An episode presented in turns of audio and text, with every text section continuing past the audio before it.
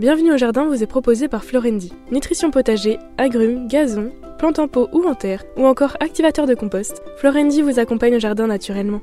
Ayez la main verte avec Florendi. Prenez soin de votre jardin avec Oriange 3 en 1. La nouvelle innovation Solabium. Insectes, acariens et maladies, un seul produit et c'est fini.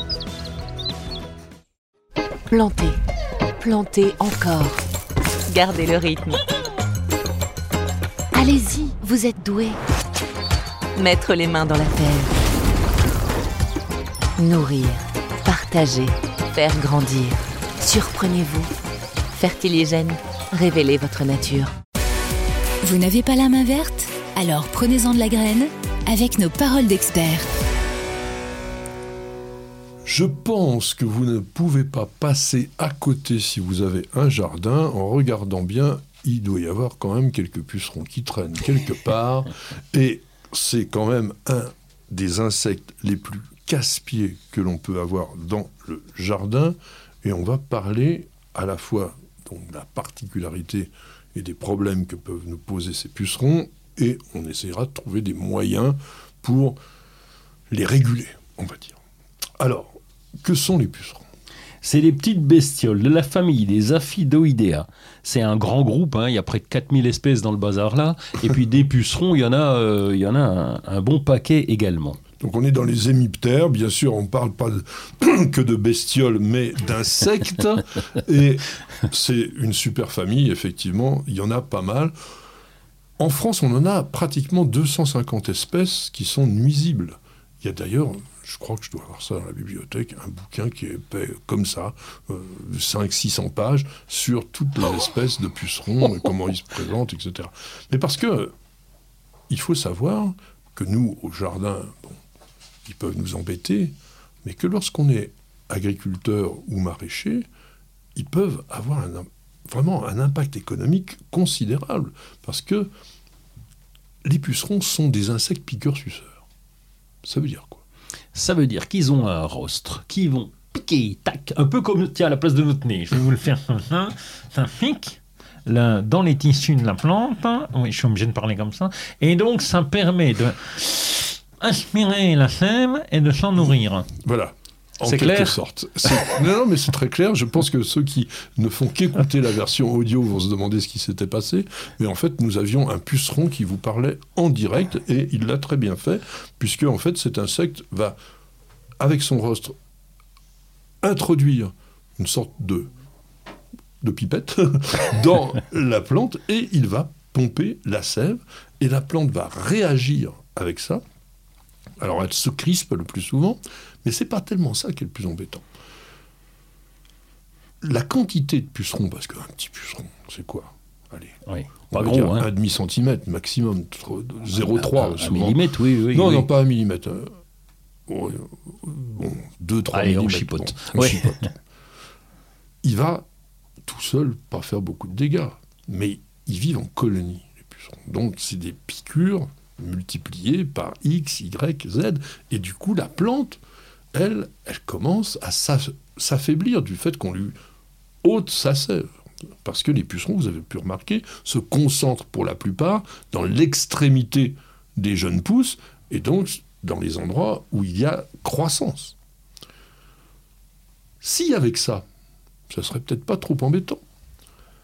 Mais que fait le puceron après avoir mangé Eh bien, il fait ses besoins, il est comme tout le monde. Exactement. Alors nous, euh, oui, les botanistes appellent ça du miela. En fait, c'est un bon petit caca qu'il nous fait par derrière, un truc un peu, un peu collant. D'ailleurs, on, on les repère à ça. Il n'y a pas que lui, il y a pas que lui, mais on les repère à ça. Quand la feuille commence à être collante, on se dit ah, il doit y avoir de la visite. En fait, quand la feuille commence à être collante, on se dit nous avons des insectes piqueurs-suceurs. Et après, on va essayer de les, les comment, les identifier. Ça peut être des tripes, ça, ça peut être des choses comme ça. Ce miel-là peut être générateur du développement de certains champignons qui vont avoir une forme un peu bizarre. Comme la fumagine, par exemple. Alors, la fumagine, qui- c'est ça. Qui, qui- qui va être toute, toute, toute noire, un peu de la suie finalement. Voilà, ça ressemble à du charbon, à de la suie, et ça développe une pellicule le long des feuilles qui empêche la plante de faire sa photosynthèse. Donc, deuxième problème. Et puis il y en a un troisième. Les peut- fourmis. Non.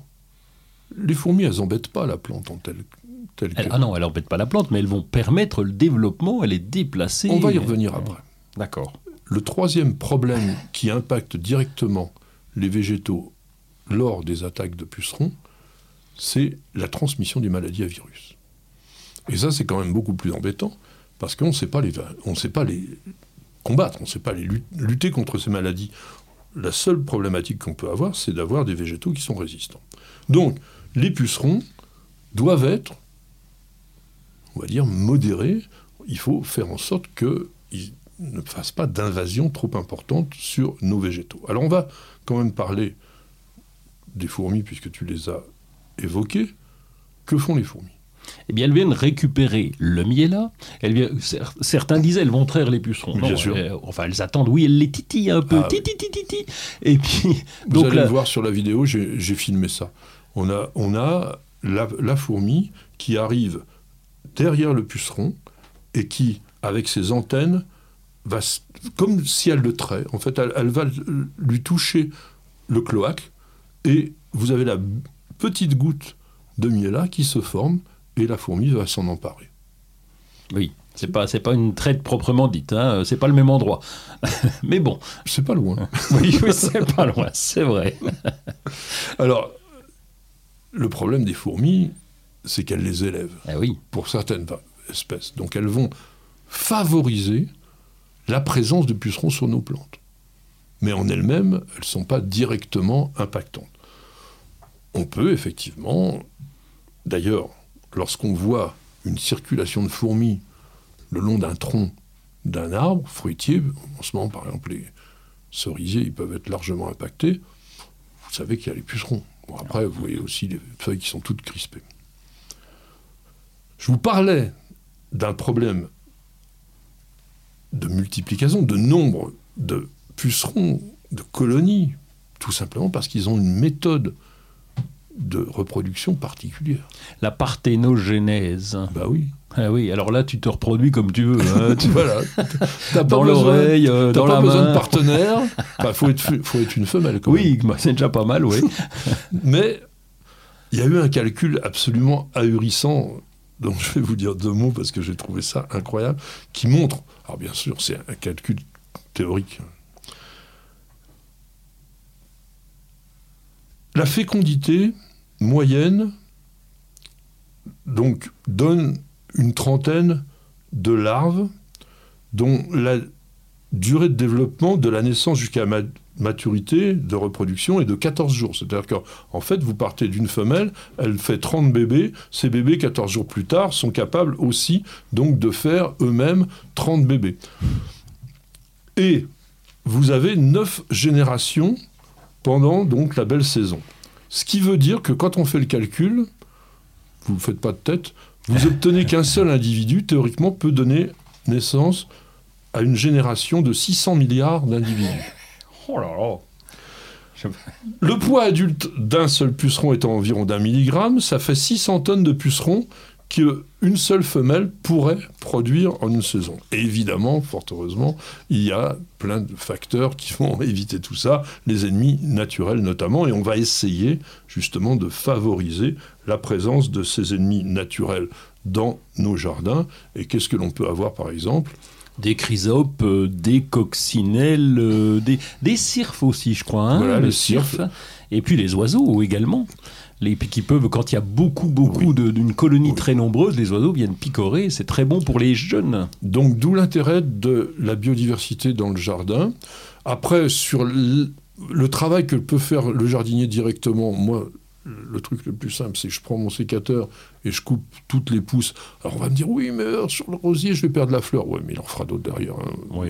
Donc vous coupez, et puis vous mettez ça dans le feu, dans le barbecue, dans ce que vous pouvez. non, non, mais c'est vrai, euh, le mieux c'est de cramer tout de suite euh, Oui. la colonie, parce que comme ça vous êtes tranquille. Après, attention, il n'y a pas que des pucerons qui se développent sur l'extrémité des pousses. Vous avez des pucerons des racines. Ça, c'est Ça, très c'est galère.